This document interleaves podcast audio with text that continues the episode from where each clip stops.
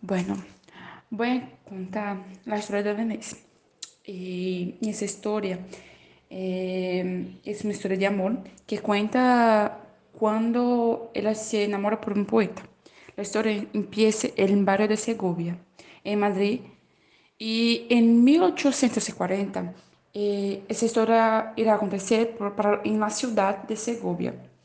Un día, Dona Inés recibe una misteriosa carta eh, poco después, ella viaja para Segovia para ver su tía Pompilia,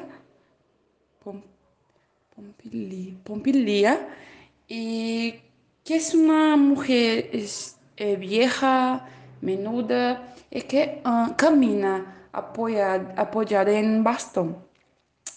El, ella, ella, ella, es muy quieta. Eh, es, eh, es, la mujer del Pablo, que también es de Don Inés, pero ellos viven separados.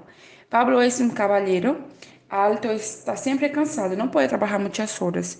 Eh, Don Inés eh, también en su ida eh, encuentra a su amiga Plácida y conoce al Diego de Galiciano Galician. Él es un poeta y él vivía en Buenos Aires. Cuando sus padres murieron, eh, él regresa, re, regresa, a España. Él empieza a escribir versos y él, un señor madrileño le concede a posición de jefatura de policía política.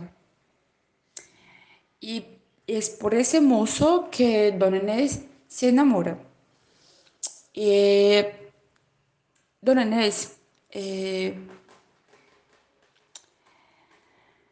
pasa mucho tiempo charlando con su tío Pablo, que está escribiendo la historia de Dona Beatriz, que también es una historia de amor. Dona Beatriz es una mujer que era casada con Don Esteban y ella se enamoró por un trovador que también era una especie de poeta en la antigüedad. Ellas son mucho parecidas y eso habló mucho Don Añez. El, para conocer un poco más sobre esa historia que despertó total interés en Don Inés, él, él y su tío fueron visitarle la catedral el túmulo de dos Silvas, en uno de los muros de la capilla hay dos tumbas.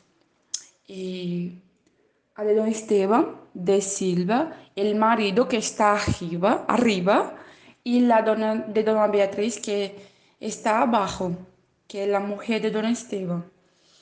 Eh, muy pronto, Dona Inés siente crecer el interés por aquella historia que narra el amor entre Dona Beatriz y el trovador eh, que era un amor imposible para aquella sociedad de aquella época, porque, porque quebraba cualquier tradición. Eh,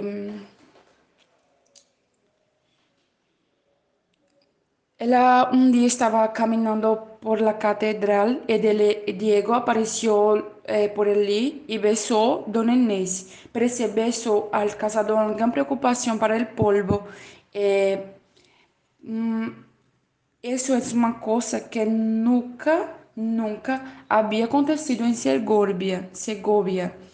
Eh, causó una gran, una gran preocupación para aquel pueblo eh, y la preocupación era la edad. Y esas dos historias de Dona Beatriz y de Dona Inés son mucho parecidas. Bueno, el bispo vaya al visitar Don Pablo II, él lo busca para que tenga una solución de lo que pasó en la catedral. Así también el señor Asípreste vai al visitar el señor jefe político por cuenta del corrido en la catedral con su empleado don Diego y dona Inés. Después de todo que él pasó, dona Inés se va porque cree que no hay nada más que hacer.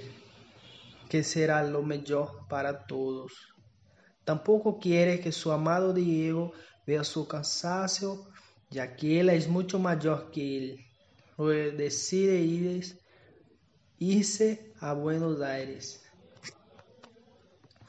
Dona Inés deja un sobre para su tío Paulo con instrucciones para que entregue la parte de la herencia que le deja a su plácido amigo Diego, para que no se preocupe con el futuro. También se lo deja el cacique político. Santiago dice que es igual, a igual que ella, que no le gusta ver sufrir a los niños. Dejar la escritura de la casa a su tío Paulo, dará una parte del dinero para los sirvientes, para que tenga buenas eh, grabaciones de la misma.